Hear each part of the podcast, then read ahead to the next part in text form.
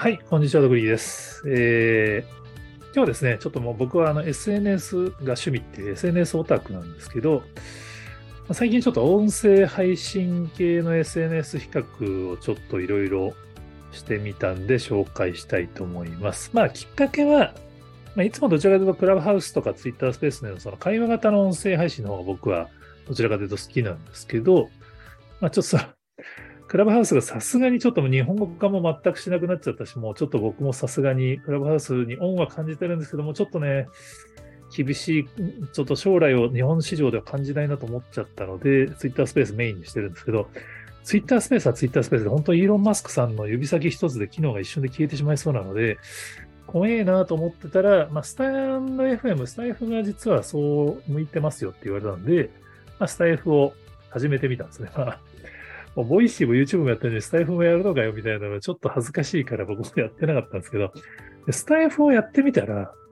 ポッドキャストがね、同時に自動でできちゃうんですよね。ポッドキャストできると、いわゆる Spotify とか Apple Podcast とか配信できちゃうんで、あら不思議。気がついたらもうその音声配信、YouTube も入れると、7プラットフォームとかで聞いていただくことができるようになっちゃったんですよね。で、ちょっとまだ1ヶ月経ってないんですけど、まあ、なんとなくちょっとそのそれぞれのサービスの一長一短が見えてきたんで、ちょっとまとめておきたいなと思って記事を書きました。まあ、こんなマニアックな使い方する人いないと思うんで、あのそのまま真似するのはお勧めしないですけど、まあ、どこから始めるのかっていう意味でちょっと参考にしてくれればなっていう感じですかね。結論から言うと一長一短です。あの、もう多分目的とか、あの、その人の性格とか、まあ、いろいろそういうので変わると思いますけれども、はい、ちょっとポイントをいくつか、えっ、と、抜き出してみたんで紹介します。まず、登録者数の初速ですね。これは、えっと、 Voicy が、まあ、圧倒、少なくとも僕の場合は圧倒的です。まあボイシーは、あの、審査を通過した人しか配信できないんですよね。結構なんか毎月やっぱり応募があるらしくって、倍率すごい高いそうです。僕は幸い、その、ボイシーの社長の緒方さんと、ま、クラブハウス上でいろいろ会話したりしてたんで、まあ、緒方さんからやりませんかって勧めてもらったから、審査、あの、あっさり通していただけてラッキーだったんですけど、まあ、ボイシーはだからその、発信者が少ないんですよね。だあの、聞く人たちがメインのサービスなので、その、発信し、配信始めた人は当然その、まあ、いわゆる編集部側があの紹介してくれるんで、初速で多分数百人、まあ、あの多い人はもっと多分初速でいくと思うんですけど、僕みたいな人でも400人ぐらいはなってたと思いますね。だから最初に紹介してくれるんで、あの VC ファンの、あの VC ユーザーの人たち、コアユーザーの人たちも登録して応援してくれるみたいなのがあるんで、やっぱね、これが一番間違いなく VC が心が折れにくいですね。VC 以外のサービスは誰でも始められるんで、もうライバルが無限にいるんですよね。だから、あの、大変です。やっぱ登録者増やすのは。YouTube は僕10年以上前に始めて、いろいろ頑張って150人ぐらいしか登録者いかなかったんですけど、それを放置してて、で、去年再開しますっつって皆さん登録してくださいっていろいろお願いしたんだけど、多分数十人しか登録当時はしてくれてなかったと思います。まあ、あの、友達そんだけしかいないのでみたいに聞こえちゃうかもしれないんですけど、やっぱね、そんなもんだと思いますよね。めんどくさいですもんね。やっぱ、こんなね、おじさんが YouTube 始めたっつっても、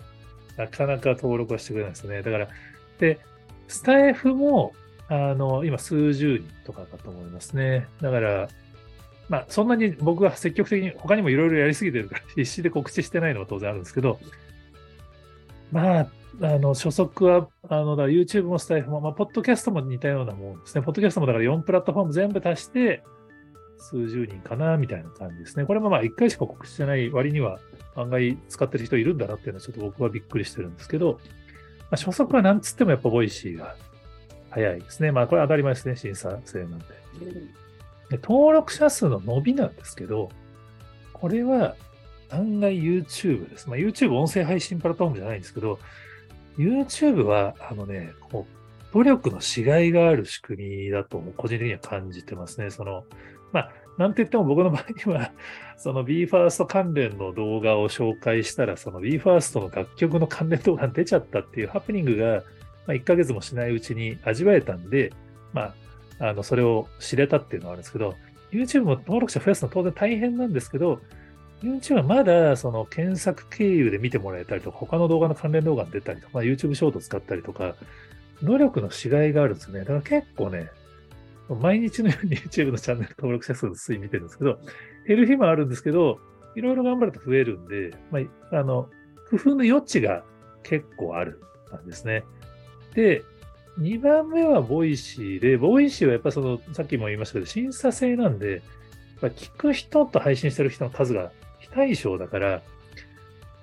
言うてもね、あの、ボイシーのアプリの中で、その、紹介してもらえる要素がいくつかあるんですよね。お題的なハッシュタグの企画に乗っかったりとか、あと新着がある程度乗る、見られる場所があったりとかするんで、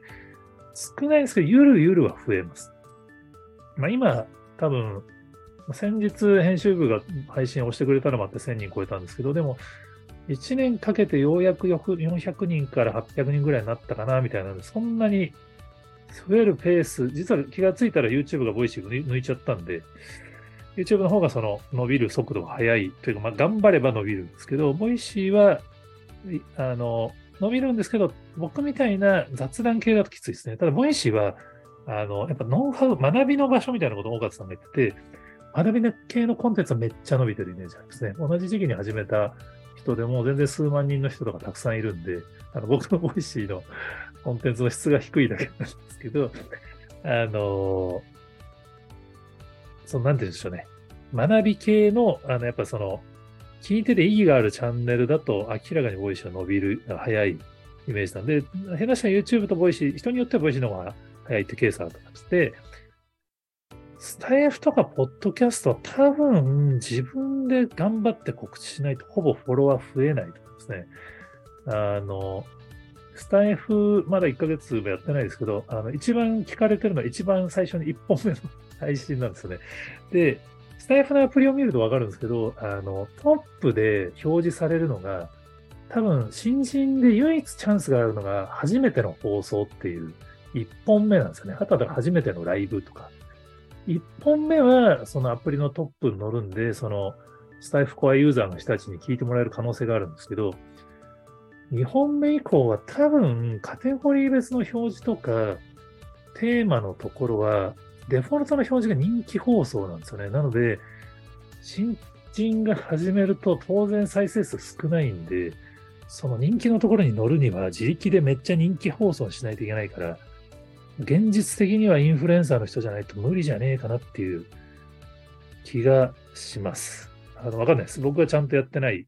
せいかもしれないですけど、まあ、スタイフユーザーの方に教えてもらったのは、スタイフはやっぱライブが魅力ですって言われたんで、ライブは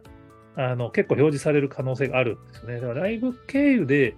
あのライブが多分アクティブになった時に、アプリのトップに出て、迷い込んできた人がフォローしてくれるみたいなのがあるんですけど、それ以外は多分自力じゃないと増えないんじゃないかな。どうなんだろうわかんないですけど、ポッドキャストも Spotify とかは多分ね、ほぼ検索がされないんで、あの、いわゆるセレンディピティ的に見つけてくれることはほぼポッドキャストはないと思いますね。自力で地道に宣伝し続けないと増えない気します。はい。すみません。ちょっと長くなりそうで、後半は早めに。視聴者数、視聴数の安定度は真逆になりまして、スタエフ、ボイシー、ポッドキャスト、YouTube の順ですね。スタエフは特に、なんだろう、やっぱりその、まあ、僕の今登録してくれてる人がアクティブな人が多いからかもしれないですけど、スタエフはやっぱりその、配信者なんですよね、その、ユーザーも。だから多分、お互いに聞き合ってるって、ちょっと会話に近い感じかな。で、ボイシーも安定して聞いてくれる人は、YouTube とかに比べると多いんですけど、まあ、あの比率で言うとスタエフの方が高いですね。ポッドキャストもまあ似たような感じかな、ボイシーと。まあだからやっぱりコンテンツを聞くっていう、まあラジオ的な聞き方ですかね。安定して聞いてくれてる感じがあります。YouTube はやっぱサムネイルを選ぶっていう行為があるんで、あのテーマによって全く聞かれない回と、関連動画とかに出てめちゃめちゃ聞かれる回とのあの幅が広いです。まあ、その逆に YouTube 面白かったりもするんで、あの折れ線グラフで心が折れないタイプの人であれば YouTube は楽しいかもしれないですけど、逆に一回多くいっちゃうとちょっとこう、あの欲が出ちゃって、なかなか次ヒットが出ないと心が折れるみたいなのがありそうですね。配信の反応率は、えっと、スタエフがやっぱり一番高いですね。これもだから、やっぱり自分が配信者だから、やっぱその他の配信者の人がしてもらいたいことをする人が多いっていう感じ。ノートに近いかな。まあ、初期のノートにすごい近い感じですね、スタエフは。お互いクリエイターみたいな感じですね。で、その次 YouTube、ボイシー、まあ、ポッドキャストは反応する仕組みがないんで、も反応は全く手応えがない感じです。ポッドキャストの人どうしてるのか本当に聞きたいですけどね。で、案外重要だと思ってるのが、心の折れにくさっていう要素があるんですけど、これは、心の折れにくさってちょっとあるんですけど、反応が視聴者に見える、の反応の数が視聴者見えるかどうか問題ですね。インスタの好きの数を見せなくするみたいなのがありましたけど、その、結局反応数が見えると、あの心が折れるんですよね。他の人と比べられちゃうっていうのがあるんで、これは、あの、ポッドキャストが一番安心です。その、何にもわからないんで聞いてる側からすると、まあ、人気配信は人気配信でポッドキャストのランディング出るんですけど、ポッドキャストの配信自体には多分そのいいねとかの要素がほぼないんで、人気番組も人気じゃない僕みたいな番組も見た目一緒に見えるんですよね。だから、ポッドキャストが多分、地道に続けるのが得意な人だったら一番向いてると思うんですね。やっぱそういう、ポッドキャストが人気が出てる感じがあります。まあちょっと他に要素あるのかもしれないです。僕が知らないかもしれないですけど。で、スタエフも、あの、視聴数は表示されないですね。これ結構重要で、あの、いいね数だけなんですよ。スタエフはいいねをしてくれる率が多いんで、スタエフとボイシーを並べると、スタエフの方が実は視聴数は少ないんだけど、ボイシーよりいいねの数が多いみたいな。これはね、あの結構初めて始める人にとって大事だと思うんですね。で、ボイシーとか YouTube は視聴数が出ちゃうんで、これね、やっぱ人気番組と比べるとやっぱ心折れると思うんですよね。ここ難しいところです。で、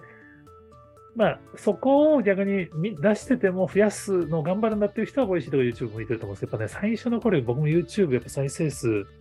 数回とか、やっぱちょっとこれこれ見られたら恥ずかしいなっていうのはありましたし、その、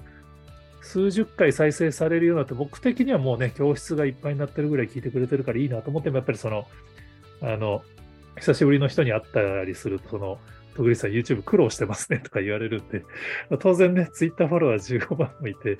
YouTube20 回しか再生されてないんだと思われちゃうんですよね。そうするとやっぱり恥ずかしいから心が折れるみたいなことが起こりやすいと思うんで、ここはね、あの難しいです。ちなみにあの、 Voicy は、あの、ちょっとテクニックがあってですね、あの、セクションを分けると、その再生数が全部合算されたものがあの再生数出るんで、最初の頃は細かく オープニングとか区切ってやることによって数を増やすみたいなことやってたんですけど、ちょっとめんどくさいんでね、もう今1本にしちゃいましたけど、